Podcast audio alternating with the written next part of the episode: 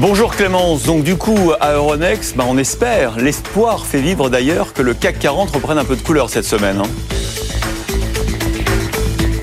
Oui, exactement. Après cinq semaines de baisse consécutive, le CAC 40 se veut combatif et ne lâche rien. L'indice parisien a clôturé hier en hausse de 0,65% à 6893,65 points, poursuivi le rebond entamé, bien aidé par le gain d'Hermès, hein, qu'il faut souligner, de 3%, qui a fait état d'un chiffre d'affaires en hausse au troisième trimestre.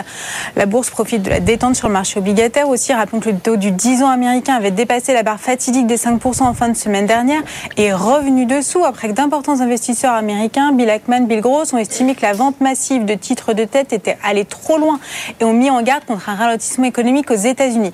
Le taux du 10 ans américain s'affiche désormais aux alentours des 4,85% sur le marché secondaire de la dette. La bourse de New York dans la foulée a fini en hausse mardi, dopée par, les résultats, par des résultats trimestriels solides en plus hein, qui ont porté les principaux indices dans le vert. Le Dow Jones a pris 0,62%, le S&P 500 0,73%, le Nasdaq 0,93%. Tout va bien donc du côté US. Les marchés en Europe reste plus fragile. Hein. Les indicateurs macroéconomiques ne plaident pas en faveur d'un rebond durable. L'indice PMI S&P Composite qui compile les secteurs manufacturiers et services en zone euro est tombé à 46,5 en octobre. C'est quand même le niveau le plus bas depuis près de trois ans. Donc la zone euro risque bien d'entrer en récession hein, en ce deuxième semestre 2023 après deux trimestres consécutifs de contraction.